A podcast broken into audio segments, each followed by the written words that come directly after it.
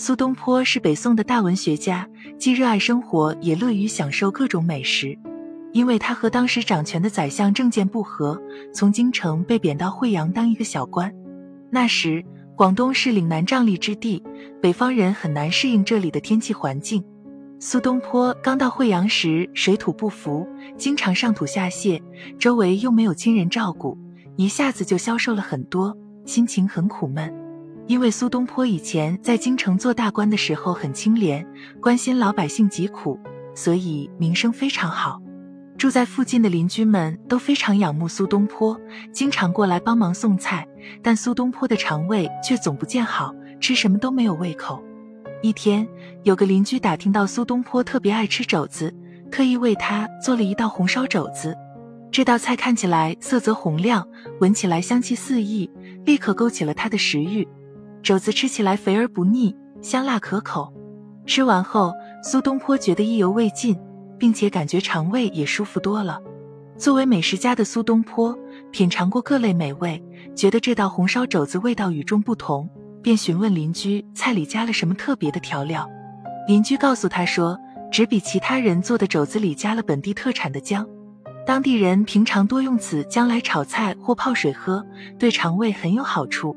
自此以后，苏东坡让人炒菜的时候都要放入这种调料，他的肠胃很快就得到了恢复，他又可以尽享南方各种美食了。苏东坡在惠阳生活的十分惬意，写下了《日啖荔枝三百颗》。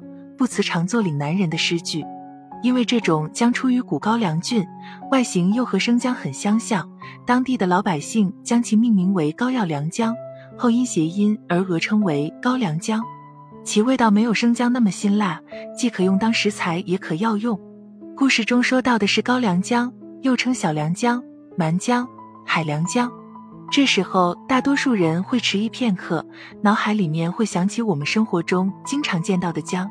其实此姜非彼姜，高良姜。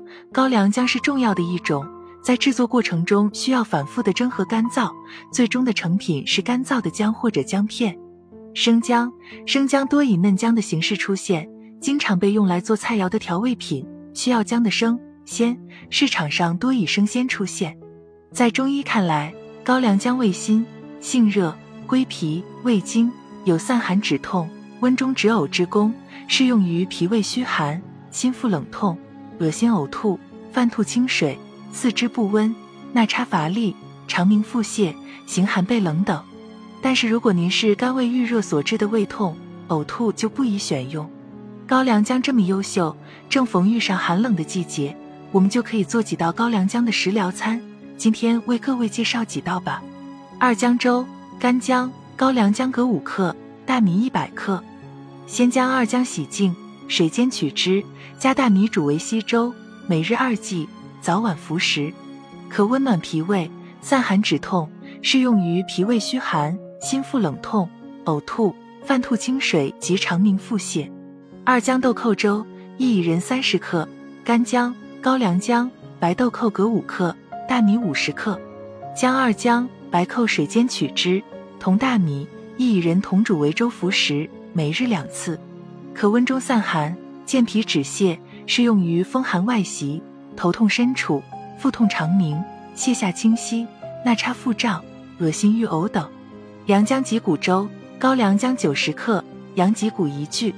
将高良姜、羊脊骨洗净，捣碎，水煎取汁，分为两份，每次一份，加大米煮粥，调味服食，每日两次，可温阳健脾。